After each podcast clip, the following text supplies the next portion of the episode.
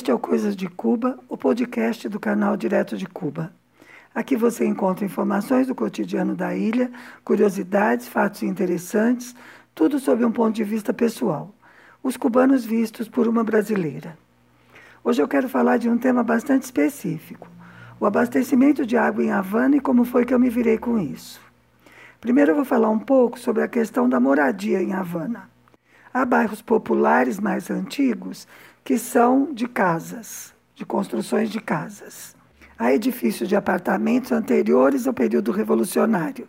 Em geral, os apartamentos aqui em Havana são baixos, são edifícios baixos sem elevador. Tem muito pouco edifício alto em Havana, o que tem muita lógica, numa cidade que está exposta a ciclones. Bem, durante o período revolucionário, antes do período especial, houve bastante construção de moradias. Foi quando se construiu a Lamar, que é esse enorme conjunto residencial, esses blocos de apartamentos populares. Aliás, uma amiga retificou essa informação. Diz que a Lamar é mais antiga que a Revolução, mas o que tinha construído aí eram casas. Essas construções numerosas de apartamentos são do período revolucionário. Um outro tipo de construção desse período foram blocos de apartamentos construídos por empresas. Então, por exemplo, eu tenho uma amiga que trabalhava na empresa elétrica e o apartamento dela fica num bloco construído pela empresa elétrica. As empresas construíam os apartamentos e entregavam aos, aos seus trabalhadores. Isso teve como resultado uma grande coesão social, porque as pessoas trabalhavam juntas e também moravam próximas. Então elas tinham a convivência, as crianças cresciam juntas, iam às mesmas escolas, pertenciam aos mesmos CDRs, participavam das atividades sociais juntas. Com o fim do bloco soviético, a chegada do período especial, as construções caem praticamente a zero, porque, em função do bloqueio, não havia dinheiro, não havia material de construção. Então, tanto a construção de vivenda quanto as obras de infraestrutura se reduziram muitíssimo. O grande esforço era conservar o que tinha sido conquistado e garantir que o povo não morresse de fome, porque, de fato, as condições do período especial foram duríssimas. Aqui em Havana eu nunca morei nesses apartamentos mais novos. Eu sempre morei em construções mais antigas, pré-revolucionárias. Bom, agora ainda especificamente a minha situação. Eu não tinha a menor experiência de morar em apartamento. Eu sempre morei em casas no Brasil. Quando eu chego aqui, vim ao bairro do Vedado, vim morar no bairro do Vedado. O Vedado tem esse nome exatamente por isso, fechado. É vedado, proibido. Dizem que porque era proibido que negros entrassem aqui. Era um bairro de classe média alta. Então tem grandes casarões lindos, alguns muito bem conservados. Muitos foram divididos para várias famílias, mas o bairro do Vedado, em função de ser um bairro tão antigo, tem uma boa rede de água. Por outro lado, como é um bairro que tem muitos hospitais, existe um esforço extra para garantir que não falte água aqui. Além disso, tem também um folclore aí. Quando eu vim morar aqui, o Fidel ainda estava vivo. E segundo dizem, ele nunca dormia duas noites seguidas na mesma casa, nunca se sabia onde ele ia dormir. E uma das casas dele ficava aqui no Vedado, então essa também era uma boa razão para que aqui não faltasse água. Bem, o primeiro apartamento que eu fui morar, aquele que eu fiquei só 30 dias, a coisa funcionava assim. Ele tinha uma cisterna e um motor que tinha que ser ligado manualmente para a água subir para a caixa d'água do edifício, que ficava na laje, né, no alto, e dali passava para os tanques dos apartamentos, porque cada apartamento tinha instalado seu tanque de água, sua caixa d'água dentro do apartamento na área de serviço. Então, o apartamento em que eu fui morar tinha dois tanques, duas caixas d'água. Mas elas tinham um jogo lá de chaves que você tinha que abrir uma, fechar outra, tinha várias posições, de maneira que se não fizesse certinho, podia acontecer duas coisas ruins. Ou não ter água, porque a água não entrava para os tanques, ou encher a casa de água, porque a água transbordava. Olha, em um mês eu não consegui descobrir exatamente o que, como é que tinha que ser resolvido aquilo. Então, o que acontecia? Logo que eu cheguei, eu fui para o mestrado, que já estava funcionando, né? Porque eu chego em janeiro, o mestrado estava em aula desde agosto. Então eu saía de manhã para a escola e quem ficava no apartamento era o Rafa, o meu filho, e o Lucas, que é o garoto que veio treinar judô durante um mês. Então todos os dias, na hora do intervalo da minha aula, eu ia na secretaria da escola, pedia permissão para usar o telefone e ligava para o apartamento e dizia: E aí, Rafael, como é que tá? E ele podia me responder: Bom, mãe, estou com água até o joelho. Ou, mãe, ficamos sem água. Ou, tá tudo certo, a gente conseguiu. Nós nunca descobrimos exatamente como era para fazer, porque ele acertava de forma quase aleatória. Então, houve dias em que eu fiquei totalmente sem água. Não foi nada fácil, eu não conhecia nem os vizinhos, não tinha para quem pedir. No meu segundo apartamento, a situação era um pouco mais simples, no vedado mesmo. Tinha um tanque no apartamento. O sistema era igual, tinha um motor que tinha que ligar para encher a caixa d'água lá em cima.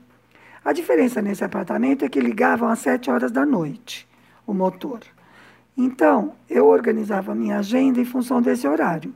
Às sete da noite eu tinha que estar em casa. As coisas podiam acontecer antes ou depois. Por quê? Como o tanque do apartamento estava na mesma altura que a ducha, a água não chegava lá. Para eu ter banho de chuveiro, eu tinha que estar em casa às sete da noite. E eu gosto de banho de chuveiro. Eu prefiro aos banhos de canequinha. Nesse caso, chuveiro frio, inclusive. Não era elétrico, nem chegava o aquecimento a gás. E aí nós tínhamos uma brincadeira, porque os havaneiros, pô, eles dizem que não são eles, na verdade eles dizem que são os orientais que falam assim. Mas uma grande parte da população de Havana fala, que é trocando o R pós-vocálico pelo L. Então, por exemplo, em lugar de amor, amor. Em lugar de motor, motor. E o Rafael, que é bem brincalhão, e na época ele era um moleque, quando colocavam, ligavam o motor, ele gritava, mami, o motor. E vamos lá ligar, abrir a chave. Nesse era fácil, a gente sempre conseguia. Mas houve um Natal em que não entrou água, porque choveu muito e a chave que tinha que ser ligada para fazer a água subir para os tanques era ah, em área aberta. E a moça que tinha que ligar disse que não ia ligar aquilo debaixo de chuva de jeito nenhum.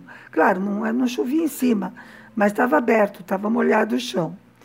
E eu tinha convidado gente para fazer uma festa de Natal na minha casa.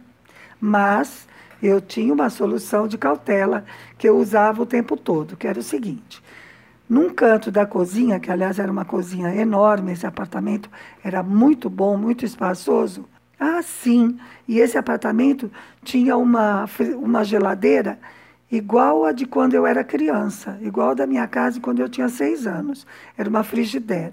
Só que estava pintada de azul. Da minha casa era branca, claro.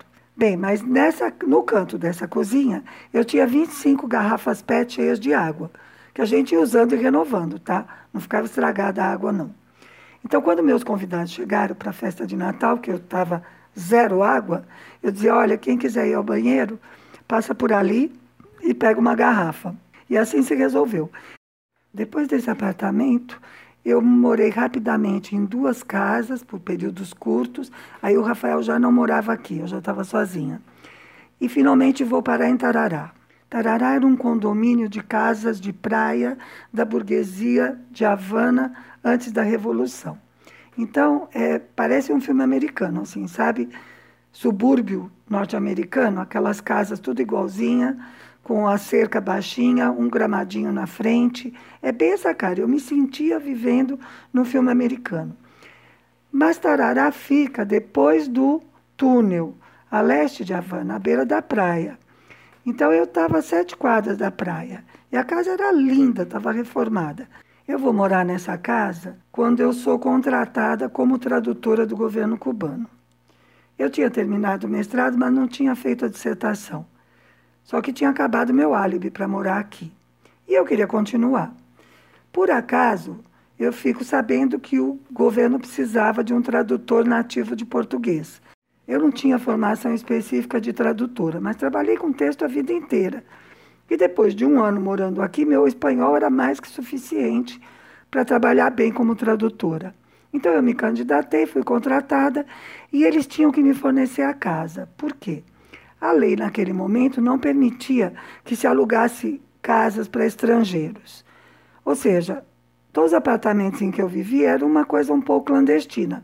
Mas é como eu expliquei em outros momentos. Não era proibido no sentido de que ninguém ia ser preso por isso. O que acontece é que não estava previsto na lei essa possibilidade. Então, no, o Estado não podia me contratar e permitir que eu continuasse morando dessa maneira. Então, eles tinham que me dar uma casa. E me dão a casa nesse condomínio de Tarará.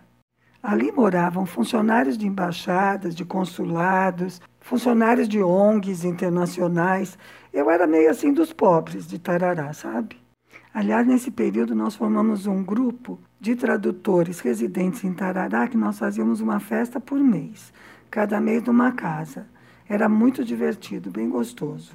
Minha casa em Tarará tinha uma cisterna e eu mesma que ligava o motor, claro, para encher o tanque da casa.